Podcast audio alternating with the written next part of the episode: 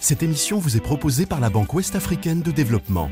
BOAD, nous finançons depuis 50 ans les États et le secteur privé dans l'UMOA. Écho d'ici, écho d'ailleurs, le grand invité de l'économie RFI Jeune Afrique, Bruno Faure. Bonjour, bonjour à tous. C'est le retour du grand invité de l'économie, votre rendez-vous avec les rédactions de RFI et de Jeune Afrique que j'ai le plaisir d'animer avec ma camarade Aurélie Mbida, chef du pôle économie de Jeune Afrique. Bonjour Aurélie. Bonjour Bruno, bonjour à tous. Et c'est avec euh, tout autant de plaisir que nous accueillons euh, aujourd'hui dans le studio 51 de RFI une personnalité au parcours intrigant et pour tout vous dire assez fulgurant qui va nous livrer, c'est le cas de le dire, sa vision de l'économie africaine et de son secteur qui a le vent en poupe, la logistique. Bonjour Bambalo. Bonjour Bruno Fort. Merci d'avoir accepté euh, notre invitation. Vous êtes le cofondateur de PAPS, une application de livraison à domicile lancée au Sénégal et qui tisse sa toile euh, en Afrique de l'Ouest.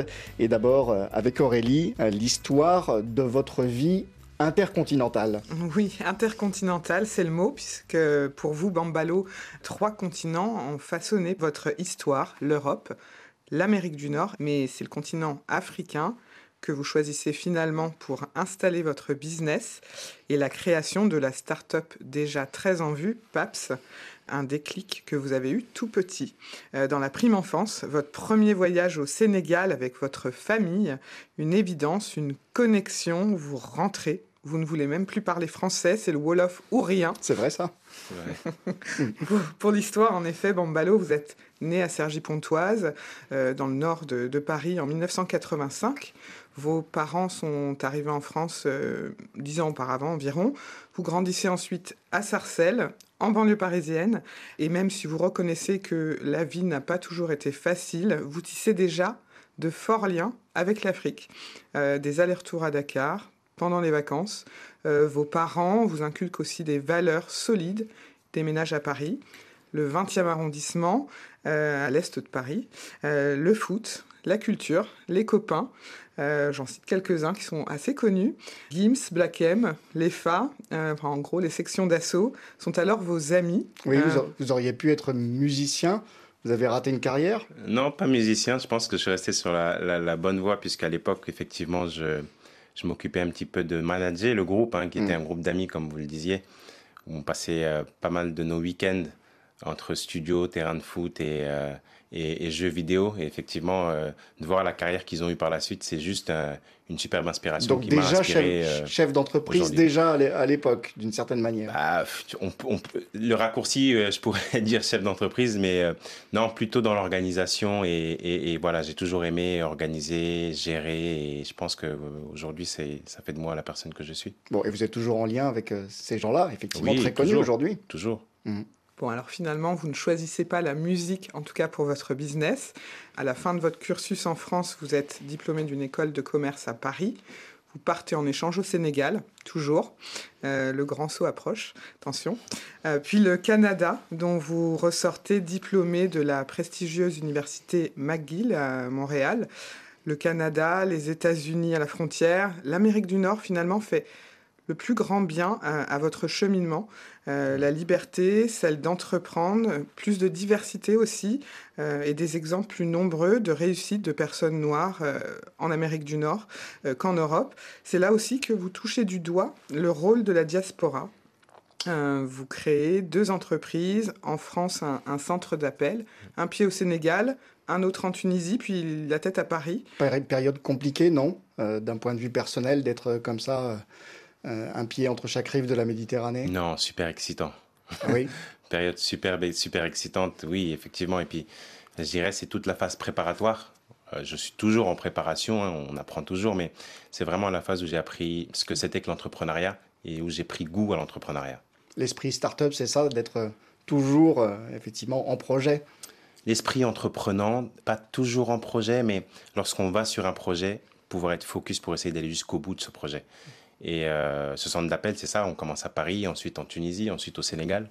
Et arrivé au Sénégal, c'est à ce moment-là où je me rends compte qu'il y a encore beaucoup d'opportunités qu'on peut développer autour du service de manière générale ce qui m'amène vers euh, la suite, eh justement, de, votre, récit. Exactement, on est en 2016. Avec euh, votre associé Rokayassi, vous, vous pensez et créez PAPS, euh, diminutif de papy, symbole du gars sympa, jeune, débrouillard.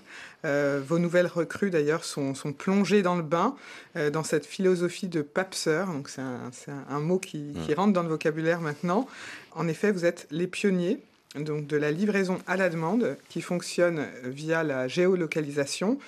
Et puis, donc au début, euh, c'est une, euh, une, implication.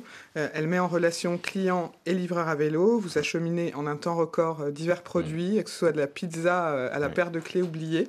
Et puis, deux ans plus tard, vous commencez à offrir des services de transport et de logistique qui sont plus taillés sur mesure pour les entreprises. Euh, on retrouve ainsi Orange, Jumia, des médias, des banques. Enfin, les clients se, multiplient. Euh, et puis en 2022, il y a cet événement. Vous, vous pesez euh, une centaine d'employés, une flotte de plus de 500 véhicules partenaires, plus de 10 millions de livraisons au compteur d'ailleurs. Ça, ça fait, du chiffre dont vous devez forcément être fier. Et vous avez peut-être une pensée pour votre arrière-grand-père. Oui, effectivement, une pensée pour mon arrière-grand-père. Donc, euh, Saint-Louisien, euh, premier bachelier en Afrique francophone, euh, qui a eu une carrière dans l'administration et qui a entre autres créé la Poste au Sénégal. Donc effectivement, c'est un beau clin d'œil de l'histoire. Abdoulaye Sek, Marie Parsine. C'est ça exactement. Bon, alors il y a votre levée de fonds. Vous dites que vous êtes au, début de l'histoire. Euh, vous avez euh, attiré la société de capital risque 4DX Ventures. Vous avez attiré également Orange Sonatel à votre tour de table. C'est le temps de l'expansion, le Sénégal, la Côte d'Ivoire, et vous, vous pensez Afrique de l'Ouest en général, euh, mais également au niveau de votre activité, puisque vous avez diversifié la logistique, le stockage, le transport national, international, par voie aérienne, terrestre, maritime. Bref, euh, la livraison, euh, même jusqu'au dernier kilomètre, le, chargement mmh. du début à la fin. Bambalo, que reste-t-il à conquérir pour le PAPS de la livraison que vous êtes? Que reste-t-il à conquérir? C'est une question assez difficile. Euh, je pense qu'on a encore beaucoup de, clients aujourd'hui qui sont dans des zones qui ne sont pas desservies. Et donc, nous, notre, postulat, il a été de dire on doit créer une solution en zone urbaine, mais pas seulement, parce qu'effectivement, le cœur de l'économie est centré sur les grandes villes. On doit aussi permettre à des utilisateurs, euh, des potentiels clients en zone rurale, en région, de pouvoir avoir accès à des produits, mais à des coûts maîtrisés, ce qui n'était pas le cas avant qu'on commence. Donc le métier qu'on exerce, finalement, c'est la vocation d'une poste, euh, mêlée à la vocation d'un armateur parfois ou d'un gros opérateur logistique. Donc on est sur un environnement assez vierge. Donc euh, malheureusement et heureusement, donc malheureusement euh, on doit tout construire, mais mmh. heureusement c'est une grande opportunité qui est là continentale. Les terrains à défricher par Bambalo cofondateur de PAPS, grand invité de l'économie RFI Jeune Afrique, entretien à voir ou à revoir en vidéo sur la chaîne YouTube de RFI, rubrique Les invités de l'économie, entretien à lire sur jeuneafrique.com et bien sûr tous nos réseaux sociaux pour partager, pour commenter les échanges qui vont suivre et qui vont, à mon avis, vous intéresser. Bonne émission à toutes et à tous. Et puisque vous aimez la musique Bambalo, eh bien, on va entendre brièvement l'un de vos choix musicaux. Youssou l'un de vos compatriotes. Boul Bayeko, extrait de l'album Al-Sama Day, c'était en 2007.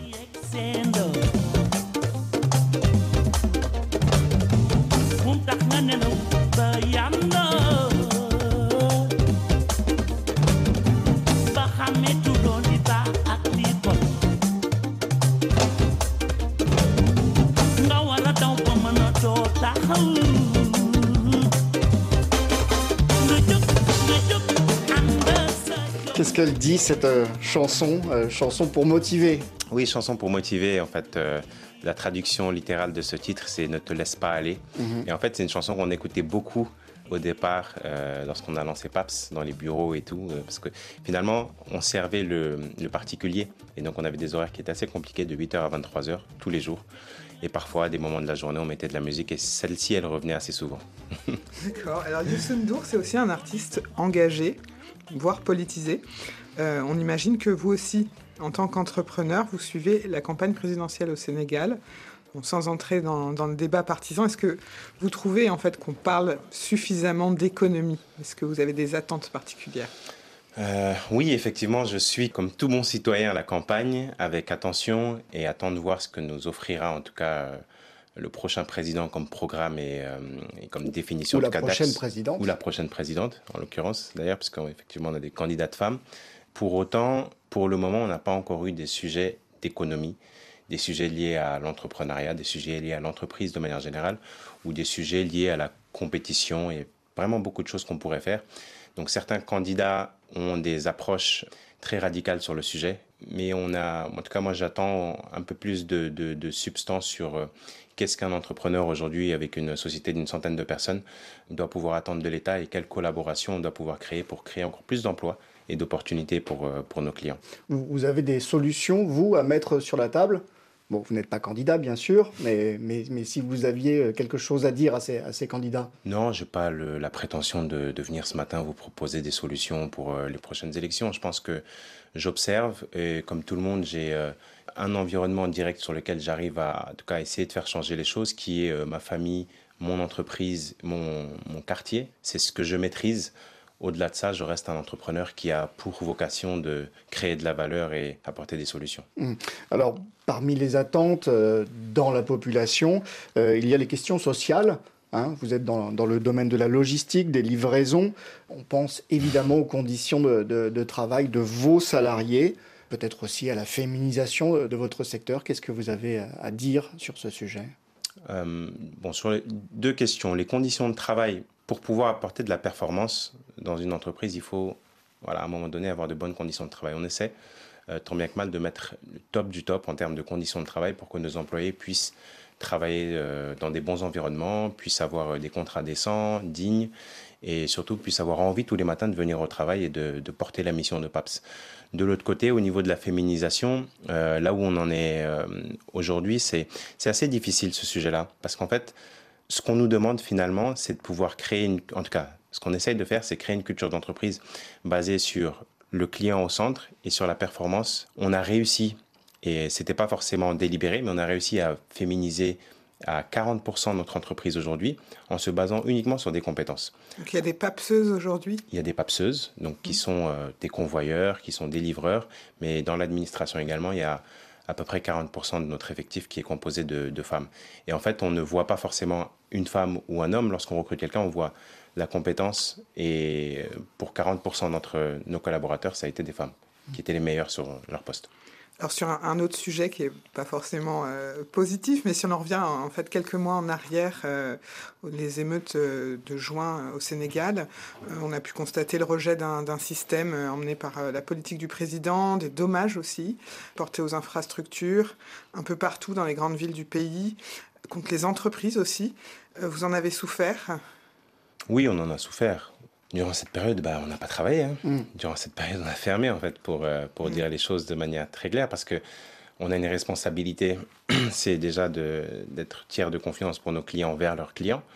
Euh, donc, on a du matériel, parfois de valeur, qu'on transporte, mais aussi on a des employés euh, qu'on ne peut pas amener au front comme ça, au risque de, de se faire agresser, ou voilà, tout, tout peut se passer. Donc, la consigne qu'on avait, nous, en interne, c'était de rester à la maison et de patienter que tout aille mieux.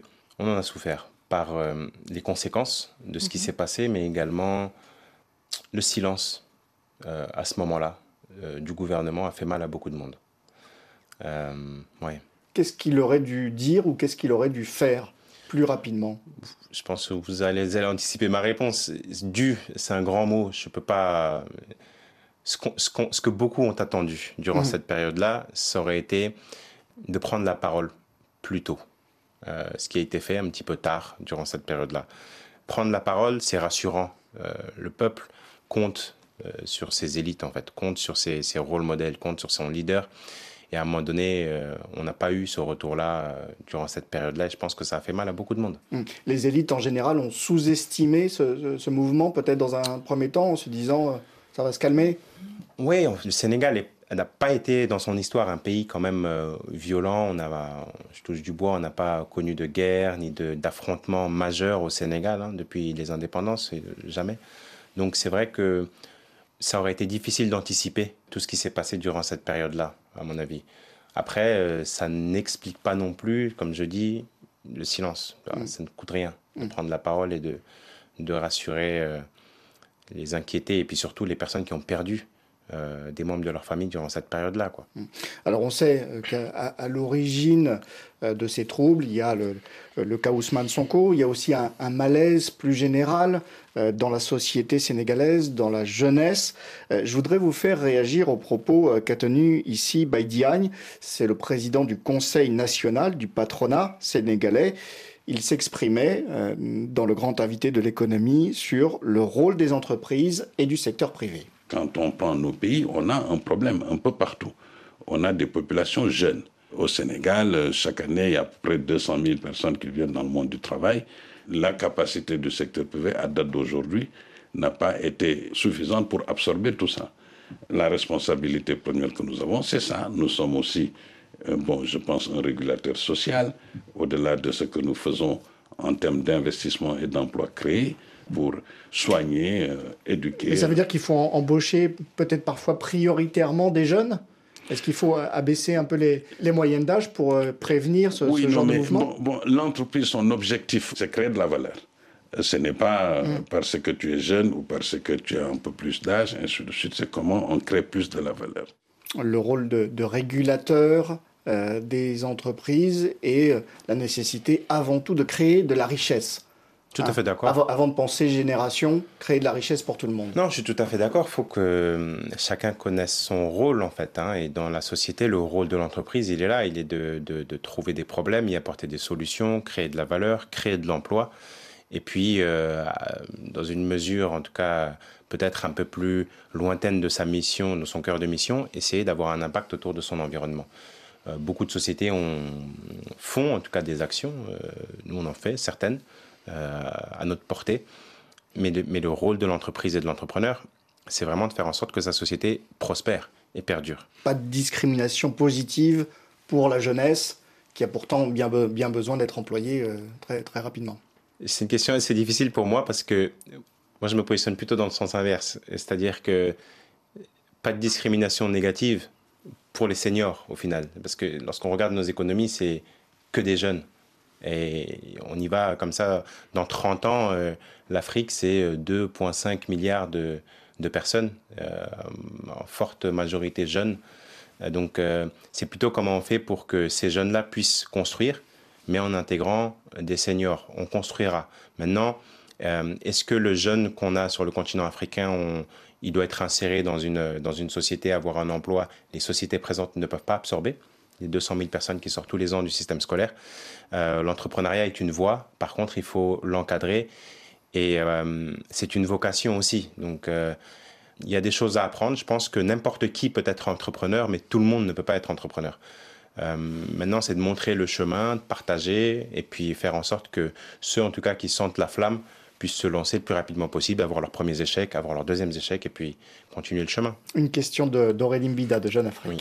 Oui, oui alors la, jeunesse, elle utilise Internet Comment on fait Il y a quand il y a des coupures Internet, euh, des coupures euh, mmh. des réseaux sociaux. Il y a eu TikTok euh, lors des, manifestations de soutien en semaine Sonko qui, qui, a été suspendu.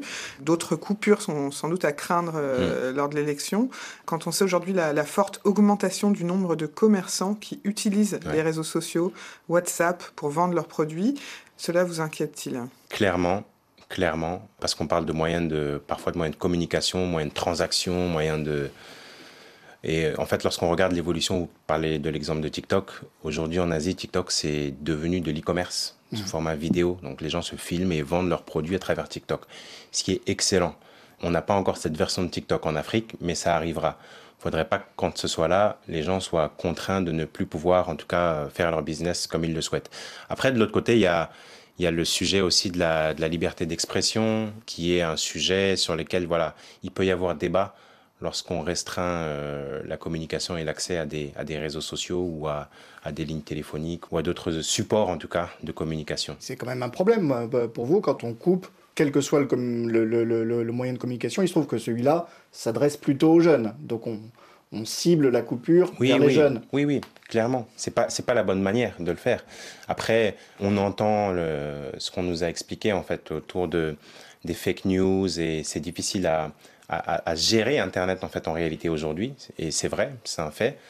Par contre, une utilisation individuelle euh, de quelqu'un qui veut communiquer ou partager des, des, vidéos ou des messages avec sa famille, euh, c'est peut-être un peu extrême de lui couper l'accès à Internet. Hum. Vous utilisez, vous, les, les, réseaux sociaux en tant que, en tant que citoyen oui, et ou en tant que chef d'entreprise? Oui, j'utilise les réseaux sociaux en tant que citoyen et chef d'entreprise. Éco d'ici, éco d'ailleurs, le grand invité de l'économie RFI Jeune Afrique, Aurélie Mbida, Bruno Fort. Bambalo, cofondateur de PAPS, grand invité de l'économie RFI Jeune Afrique. Venons-en euh, précisément à cet écosystème tech plus généralement euh, en Afrique, bien plus dynamique euh, en Afrique anglophone. On pense au Nigeria, on pense aussi au Kenya. 5% seulement des investissements sont captés par l'Afrique francophone, alors que l'Afrique anglophone rafle l'essentiel des, des levées de fonds. Ça aussi, c'est un problème pour vous? Non, c'est pas un problème en, en soi. C'est pas un problème. C'est c'est le cycle naturel des choses. Lorsqu'on compare les différents écosystèmes, mmh. euh, les écosystèmes anglophones sont euh, beaucoup plus grands en termes de marché, sont beaucoup plus matures du, fait de l'exposition des anglophones en fait. Beaucoup de fondateurs du Nigeria, du Kenya ont travaillé dans des dans des Gafa ou dans mmh. des startups en tout cas qui ont eu l'expérience de levée de fonds et puis surtout l'écosystème est là depuis beaucoup plus longtemps. On parle euh, parfois de, Jumia, ça s'est lancé au Nigeria à l'époque. Donc tout ce qui a été fait dans la phase d'inception de, cette société-là a été fait au Nigeria et euh, tous ceux qui ont participé à cette activité-là, aujourd'hui, certains d'entre eux sont des entrepreneurs, des investisseurs, etc.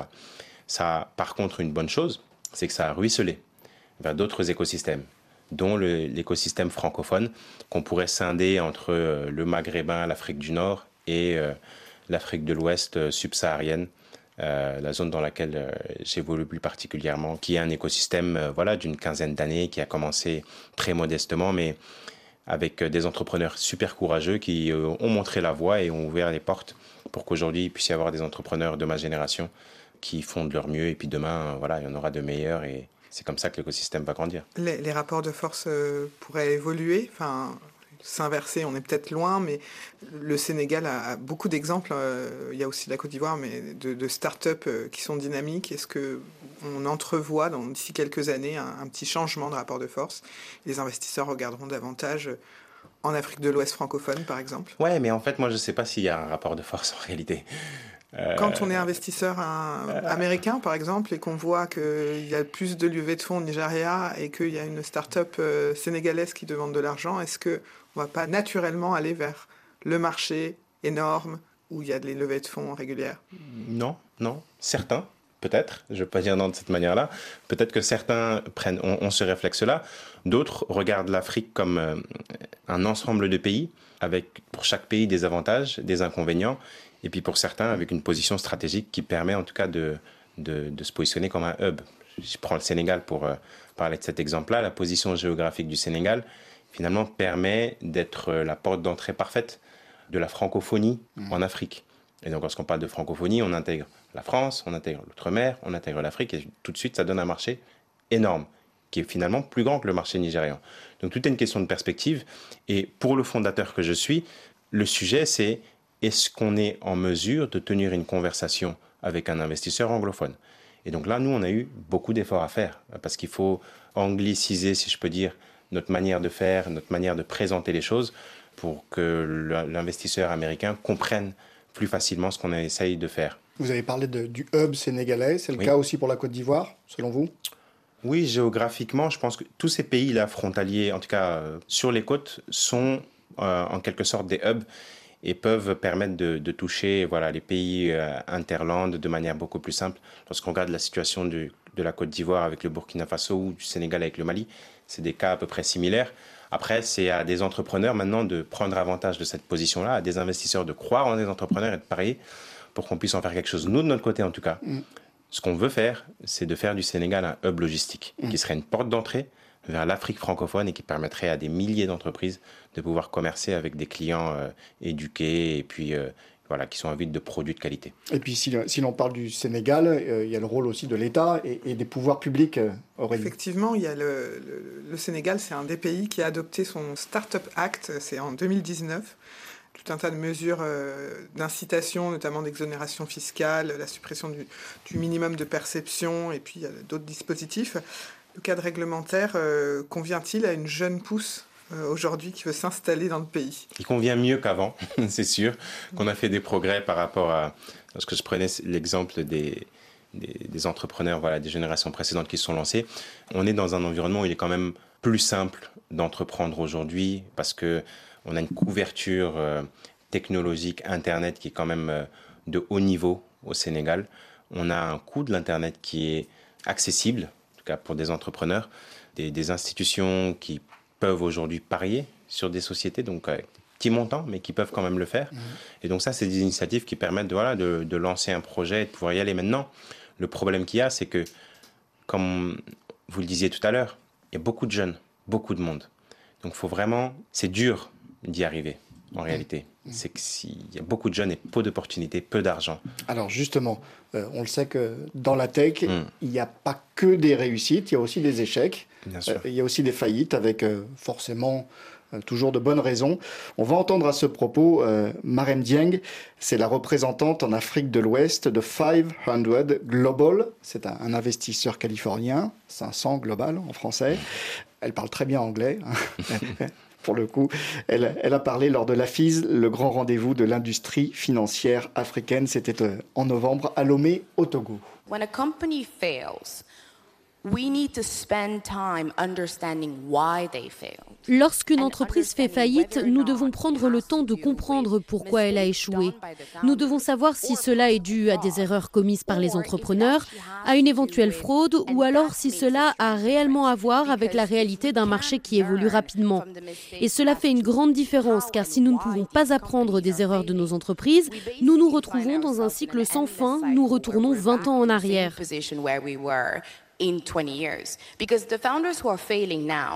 Les entrepreneurs qui échouent actuellement, souvent à cause de la réalité du marché, je vous garantis que la plupart d'entre eux, s'ils recréent une entreprise, ils ne feront pas le même type d'erreur.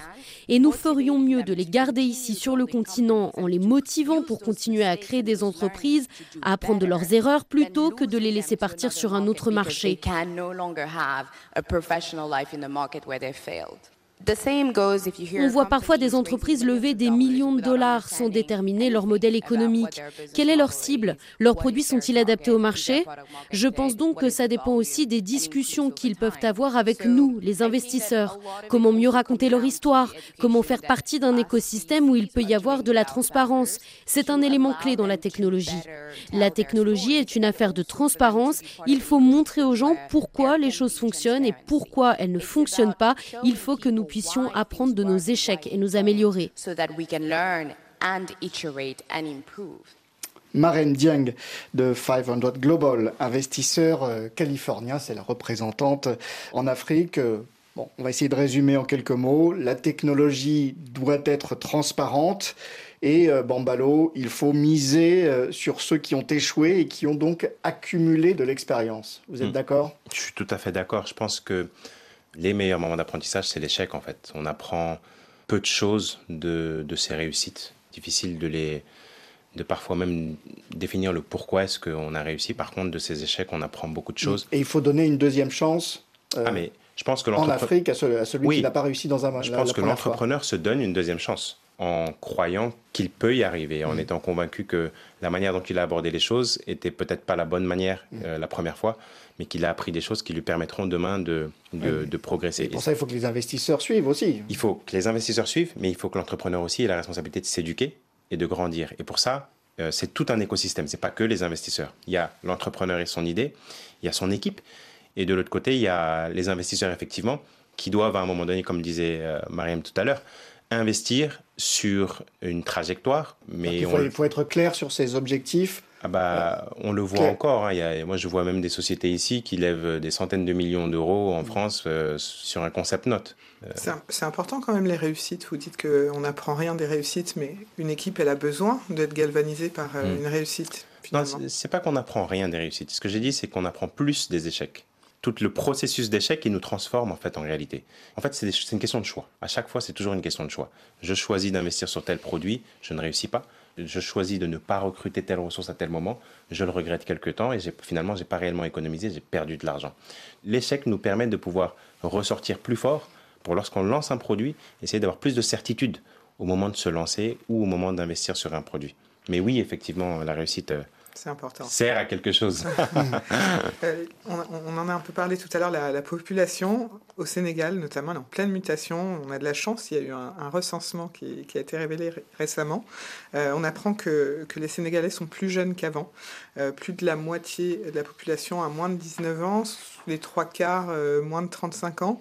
vous, vous, êtes un vieux bon, bon ballon. Ah moi, ça y est, hein. j'ai fini, moi, bientôt la retraite. Désolé. ça signifie quand même pour un entrepreneur euh, comme vous un, créneau sur lequel surfer la jeunesse Ça augure de, très bonnes choses pour le futur. Parce que donc, en Europe, il y aura 400 millions de personnes dans 30 ans. En Afrique, 2,5 euh, euh, milliards de personnes. La francophonie dans sa globalité, je crois qu'on sera à peu près à 800 millions de personnes, dont la majeure partie en Afrique. C'est des opportunités. Et donc ces gens qui ont 19 ans aujourd'hui sont finalement le potentiel de croissance de demain de sociétés qui se trouvent ici, mais également d'une d'une manière de faire du business de manière plus intégrée à mon avis. Et c'est pour ça qu'on œuvre, hein, pour créer cette infrastructure en local, mais c'est surtout pour ensuite l'insérer dans un, dans un monde et dans une économie globale qui est déjà en mouvement et parfois qui est en mouvement sans nous. Hmm. La concurrence, oui. elle vous stimule, elle vous apporte des choses ou euh, elle vous mange quand même à certains moments des, des, des parts de marché dans, dans un secteur qui est en expansion comme le vôtre? Bon, nous, c'est vrai qu'on a, on a deux types de concurrence. On a les acteurs historiques, et donc c'est toutes ces grandes sociétés logistiques que vous connaissez, qui sont sur le continent depuis des, des années et des années, mais qui ne se sont pas vraiment souciés de ce qui se passait dans les frontières. Donc, ils ont arrêté à partir des ports ou des aéroports. On peut dire qu'on est complémentaire avec cette mmh. concurrence-là, bien qu'ils peuvent euh, être un produit de substitut sur euh, certaines lignes. Bolloré par exemple. de l'autre côté, sur les, sociétés plus locales, technologiques, je trouve que c'est une bonne chose parce que ce qu'on fait tous, on n'est pas présent au Burkina, on n'est pas présent au Niger, on n'est pas en RDC. Qui est d'autres acteurs là-bas pour éduquer le marché, faire en sorte que le produit soit utilisé, que ça devienne une habitude pour les gens, ce sera juste un avantage. Le jour où on peut compétir ensemble, on compétira pour la qualité de service. Et c'est ce qui nous a fait défaut par le passé. Et aujourd'hui, en tant qu'entreprise et entrepreneur africain, c'est vers ça qu'on tend. Est-ce que votre modèle euh, pourra évoluer du fait de cette euh, concurrence? Euh, Est-ce que finalement, vous ferez de la livraison numérique, peut-être plus de stockage de données, puisque vous stockez déjà des denrées Donc, hmm. est-ce qu'un avenir, je sais pas, la Amazon d'Afrique, ça vous hmm. fait rêver? Hmm. Ce qui me fait rêver, c'est de, honnêtement, c'est de faire en sorte que nos clients locaux puissent vendre ici en France et vice versa. Euh, donc c'est vraiment moi de faire le pont entre l'Afrique de l'Ouest et la France, de permettre à euh, toutes ces grandes entreprises du CAC 40 de ne pas forcément miser sur euh, une concentration dans un seul marché ou dans un pays, mais vraiment de pouvoir aller un petit peu plus loin et cibler la francophonie pour avoir plus de clients. Donc c'est ça ce qui me garde réveillé moi la nuit. Pour répondre à votre question, ça sera vraiment suivre les gros importateurs et les gros exportateurs et leur permettre de faire mieux. Et en local, les artisans locaux leur permettent de se déployer dans plusieurs pays d'Afrique, mais également en Europe. Vous n'êtes pas résigné face aux, critiques qui sont émises euh, parfois contre la France. Vous dites euh, oui, on peut euh, encore ah augmenter le business entre la France et, oui, je pense l'Afrique de l'Ouest. On peut l'augmenter et puis on doit l'augmenter. Hein. Si vous regardez sur les, les deux dernières années, il y a dix fois plus de sociétés françaises qui ont été créées dans la zone. Donc au final, l'entrepreneur français, il vient, il crée sa société. Après, qu'il y ait des problème dans certains pays, c'est normal. Et ça, c'est la vie, c'est comme ça. Qu'on reproche à la politique ou la posture française certaines choses, c'est aussi un fait. Et donc euh, ça, moi, je m'inscris surtout sur, sur certains sujets qui sont reprochés. Mais par contre, c'est à nous de prendre cette responsabilité et de aussi se dire comment est-ce qu'on co-construit. On ne va pas s'ignorer. On co-construit et on crée une, situation qui est beaucoup plus agréable pour les deux parties. Bambalo, cofondateur de PAPS, grand invité de l'économie RFI Jeune Afrique. On va euh, à présent parler des enjeux de la sous-région euh, et des projets futurs, hein, des rêves professionnels de Bambalo. Écho d'ici, écho d'ailleurs. Le grand invité de l'économie RFI Jeune Afrique, Aurélie Mbida, Bruno Fort. Bambalo, on connaît la situation du moment dans certains pays du Sahel, avec des bouleversements politiques euh, importants. Comment est-ce qu'on fait pour anticiper euh, les difficultés euh, logistiques? Il y a le Mali, il y a le, Burkina Faso, des camions parfois bloqués aux frontières. Bah, nous, on est obligé d'être flexible et agile. Et donc, l'idée, c'est de pouvoir s'orienter vers les pays qui offrent plus de stabilité. Donc ça a été notre choix. C'est pour ça qu'on a choisi les pays dans lesquels nous nous trouvons aujourd'hui. Et pour pouvoir euh, atteindre des, pays frontaliers, on passe par des partenaires. Donc on crée des partenaires avec des acteurs locaux mhm. qui maîtrisent les pays, qui connaissent euh, l'environnement et avec eux on essaye de construire quelque chose qui tient la route pour que notre client puisse être euh, servi lorsqu'il le faut. Donc ce sont des choses que vous anticipez, des camions bloqués à Cotonou par exemple, qui a eu récemment pour aller au Niger. Ça c'est des choses qui sont dans votre, dans bah, votre plan? C'est des choses qui arrivent assez souvent en réalité. Donc sur certains axes, on sait que c'est beaucoup plus difficile de livrer que d'autres. Et donc à partir de ces données-là, on peut déjà transmettre l'information aux personnes qui peuvent être concernées, les mhm. clients, parce qu'ils ne le savent pas tous. Et de l'autre côté, prendre des décisions, nous, stratégiques, oui, sur on doit aller sur un pays ou, ou pas. Mais d'ailleurs, vous attendez peut-être beaucoup de la, de la ZLECAF, la, zone de libre-échange mm. continentale africaine, parce que Finalement, vous faites de la logistique, euh, du transport. Donc, euh, les questions de douane, les questions de, traçabilité sont des, questions qui seront réglées par euh, si, cette zone de libre-échange s'étend. Vous, vous attendez quoi concrètement? Non, je pense que le concept et l'idée, elle est à, louer et puis elle est très appréciée. Hein. Vous savez, nous, on est dans une zone quand même de libre-échange. En réalité, lorsqu'on regarde la, la, zone UMOA au, au final. Hein. Donc on vit un petit peu déjà là. Les pays d'Afrique de l'Ouest. C'est ça, une même monnaie, zone de libre-échange, euh, libre passage. Donc on vit un petit peu ce, cette ZLECAF-là. La crainte que j'ai en tout cas au niveau continental, c'est que ça creuse les écarts.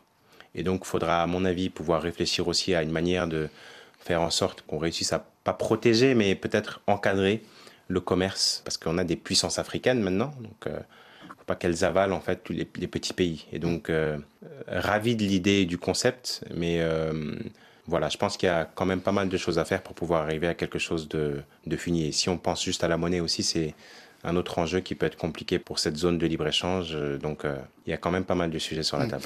Les, échanges, ils se font déjà et ils vont se faire encore plus dans le secteur des hydrocarbures. Hein. Il y a des, des, projets d'oléoducs qui sont en train de, de, se mettre en place. Est-ce que vous voyez ça, vous, d'un bon oeil, le développement de l'Afrique via ce secteur des hydrocarbures qui est décrié, on le sait, euh, dans, certaines parties du monde pour les conséquences euh, environnementales que ça peut avoir? Je pense que tout le monde doit faire sa part et que l'Afrique n'est pas exempte de faire sa part. Après, c'est vrai qu'on peut toujours avoir ce, cette posture de dire que l'Afrique ne pollue qu'à 3% et, et, oui, se dire, bon, bah, c'est pas grave, on continue. Mais euh, L'avantage qu'on a, c'est qu'on est un continent très jeune en construction. Et c'est plus facile de prendre des bonnes manières quand on est jeune plutôt que quand on est vieux. Donc, à mon avis, c'est aussi de pouvoir se dire, bah, comme l'exemple du Japon, est-ce que c'est pas euh, de l'énergie euh, hydrogène qu'il faut? On a le soleil, est-ce que c'est pas euh, créer des solutions un petit peu plus innovantes, même pour le transport? Ce qui se fait déjà. Mais maintenant, est-ce qu'on réussit à massifier ces initiatives-là et, à, et pareil, en tant qu'investisseur, à investir dans des boîtes qui sont sur ces secteurs d'activité pour faire en sorte que ça prenne sur, euh, sur en tout cas, soit des grands pôles économiques ou sur tout le continent. Pas de fatalité au, tout pétrole ou au, tout gaz. C'est ce qu'on comprend. C'est ça. On l'a dit plus tôt, vous êtes devenu une figure de la diaspora. Euh, de retour donc en Afrique.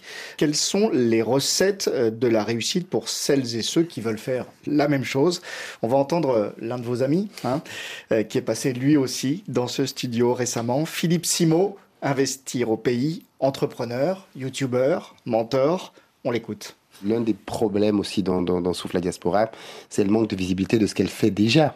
Euh, il y a beaucoup, beaucoup d'entrepreneurs euh, en Afrique qui font de très belles choses, qui sont issus de la diaspora, qui sont rentrés, qui ont lancé des projets aujourd'hui qui sont porteurs de technologie, qui créent beaucoup d'emplois, et puis surtout qui amènent une manière différente de travailler. Je pense qu'il faut savoir comment rentrer aussi. C'est-à-dire que on, ne rentre pas pour donner des leçons ou, euh, expliquer aux autres qu'on sait tout et eux ils n'ont rien compris. Ça ne marche en général pas.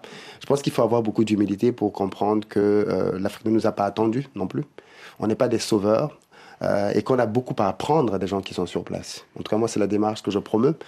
Euh, et c'est parce qu'on a appris comment les autres font, comment ils comprennent les choses, qu'on peut à un moment donné leur apporter aussi euh, la vision complémentaire qu'on peut avoir. Philippe Simo, entretien en intégralité sur la chaîne YouTube de RFI. Bambalo, euh, ne pas donner de leçons quand on retourne sur le continent africain, faire preuve d'humilité. Oui, et puis co-construire, surtout parce que, en fait, je pense que sur le continent africain, il y a, certaines choses à parfois améliorer ou à, moderniser. Mhm. Et l'expérience internationale permet de le faire. Donc, pour euh, un entrepreneur issu de la diaspora ou un porteur de projet ou même un employé issu de la diaspora qui veut rejoindre une société, mhm. euh, à mon avis, c'est utile de venir avec un bagage et, donc euh, après de pouvoir le mettre au service de, de sa cause, ou de sa mission. je pense qu'il y a une posture, effectivement, il ne faut pas frustrer, faut pas... C'est très humain l'Afrique, vous savez. Donc, les choses peuvent être prises aux deux extrémités. Donc, soit vraiment très très bien ou tout peut être exacerbé, très exacerbé effectivement. Donc euh, je pense que oui, avec de l'humilité, ça, ça, facilite les choses en tout cas. Mm. Vous, vous, votre bagage, euh, notamment, vous êtes formé en France et au Canada, on l'a dit tout à l'heure, mais les ingrédients pour la, la, réussite doivent aussi se trouver sur place en Afrique. Euh, on a vu des initiatives là dernièrement euh, avec le, banquier nigérian euh, Herbert Wigwe qui, s'est engagé à, investir massivement dans une grande université africaine, des bonnes écoles dans la tech par exemple, hein, votre secteur. y en a-t-il assez selon vous sur le continent pour répondre à tous ces besoins? Il y en a pas assez. Et celles qui sont sur le continent souvent servent des sociétés qui sont hors du continent ce qui fait qu'on a quand même une, fuite de la compétence, euh, même si elle reste sur le continent, qui travaille pour des sociétés qui ne créent pas directement sur le continent. On Comment, on évite Comment on évite cette fuite? Bah, Digitaliser, rendre accessible la formation, l'information, rendre accessible l'entreprise, que les écoles euh, et les, les, écoles supérieures puissent co-construire des programmes avec des entreprises, faire beaucoup plus d'immersion. C'est euh, votre cas, à vous? Oui, on, le, on, a, on a en tout cas une initiative avec le groupe Subdeco Dakar sur euh, des sujets logistiques. D'autres aussi le font. Auchan l'a fait euh, par ailleurs. Ils ont créé un, master lorsqu'ils ont ouvert. Donc c'est très bien, ça crée de l'emploi et puis ça, leur crée de la compétence qualifiée. Il en faut encore plus, mais sur la partie tech, de manière euh, très mhm. précise pour répondre à votre question, il en manque il en faut encore plus. Mmh. Parmi vos rêves professionnels, Bambalo, euh, vous nous l'avez confié en préparant cette émission, il y a la création d'un club de football. D'abord, un, souvenir de février 2022. Sadio Mané, l'élan, il est parti, c'est dedans oh Le Sénégal est champion d'Afrique Le Sénégal est champion d'Afrique en tir au but en battant l'Égypte Les Sénégalais ont attendu si longtemps, mais ils sont champions au bout du bout du bout du bout du bout du suspense Le Sénégal, champion d'Afrique pour la première fois, ça, vous fait frissonner encore Oui, ça nous fait... Votre euh, petit cœur de supporter Effectivement, c'était un grand moment qui reste gravé dans la mémoire. Et vous savez que ce moment a même euh, cassé un espèce de plafond de verre qui était là, en fait, sur le, le sport et le football. On voulait gagner, mais je pense que personne ne se disait au début de la compétition qu'on irait jusqu'au bout et qu'on gagnerait la Coupe d'Afrique. Donc superbe. Et effectivement, moi, comme euh, fan de football, j'ai euh, en tout cas des, voilà, des rêves, des passions. Euh. Comment est-ce que le Sénégal doit maintenant capitaliser sur les réussites de son équipe nationale? Continuer avec la formation de haut niveau. On voit ce qui a été fait à l'époque. Je prends l'exemple de Djambar par Saher Sek, Bernard Lama et Patrick Vieira à l'époque bah, ça a sorti des grands joueurs qui sont aujourd'hui dans cette équipe-là et qui ont gagné la Coupe d'Afrique. Ça sort des joueurs en Europe dans plusieurs clubs. Il pourrait y en avoir encore plus des clubs de ce type-là, qui ont commencé par de la formation, de la préformation, et qui ensuite sont arrivés jusqu'à euh, créer leur propre équipe qui joue le championnat national pour mettre en avant notre championnat national. Il faut structurer justement ce, ce championnat national? Oui, il faut... Bon, Qu'est-ce qui lui manque? Il est structuré, il faut plus de moyens. Un club comme Jambar, avec ses, fondateurs, peut-être a accès plus facilement au capital qu'un petit club qui se lance euh, dans un quartier de, de, de, Mbourg ou de Thiès. Euh, et donc, il faut des moyens, et ça, des moyens locaux. Bah vous, vous êtes euh, chef d'entreprise, bah, le, foot euh, vous intéresse. Exactement. Qu'est-ce que, vous allez, qu'est-ce que vous allez faire? Bah, Je ne sais pas encore ce que je vais faire, mais, vous, mais, vous, voyez un petit peu où je mm. veux en venir. C'est, c'est, voilà, en local, je pense qu'il y a des choses à faire. Prendre en main Par exemple. Un, club de football, ça fait partie de vos objectifs à court terme, là? Non, pas à court terme. Là, je suis focus sur... sur PAPS. Sur PAPS. On a encore beaucoup de choses à faire à, moyen, long terme, euh, je, me verrais bien faire ça, oui. Plus généralement, le sport business en Afrique, c'est votre prochain terrain de jeu Bon, il y, a, le foot, peut-être peut-être hmm. pas que, que, le foot. Comment vous voyez ça? Je pense que c'est un, un, vecteur d'intégration formidable. On le voit avec ce qui se fait aussi avec la NBA Africa. Ils hmm. sortent des joueurs, ils créent leur propre ligue, réussissent à créer une ligue continentale, amener des joueurs NBA. C'est des choses qui, qui, permettent à des jeunes de, de, croire en leurs rêves. Et par contre, il manque toujours d'infrastructures dans nos pays. Donc, euh, il n'y a pas assez encore de terrain pour pouvoir jouer aux normes, il n'y a pas de gymnase, il manque mm. un certain nombre de choses qui sont aussi des opportunités.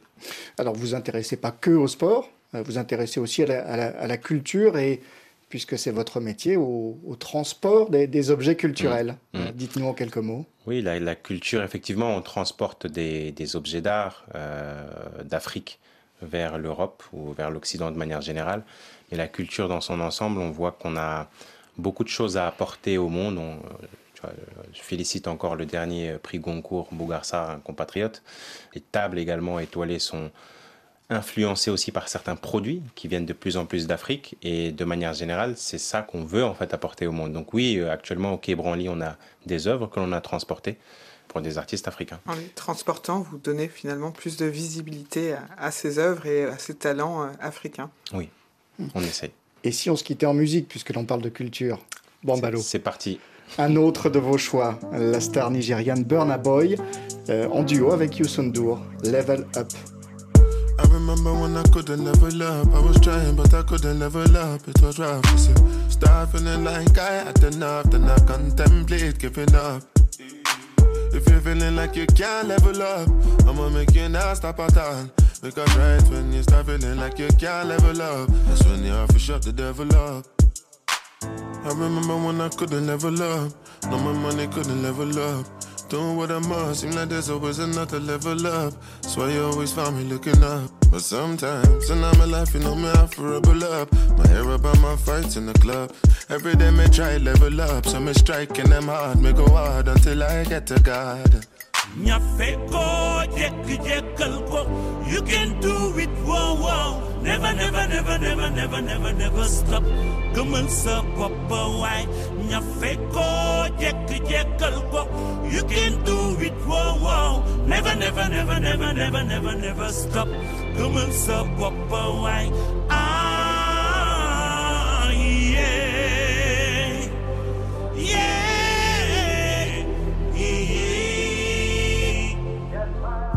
Level Up, euh, ça vous correspond euh, Passer à l'étape supérieure, c'est comme ça qu'on pourrait traduire Ça correspond au continent africain, là. On est dans cette euh, dynamique. Merci à vous, Bambalo. Merci d'avoir livré votre parole ici, dans les studios de RFI. Vous étiez de passage en France à l'occasion d'Emerging Valley. C'est un, un événement méditerranéen autour de l'écosystème Startup qui s'est tenu à Aix-en-Provence, dans le sud de la France. Merci Aurélie.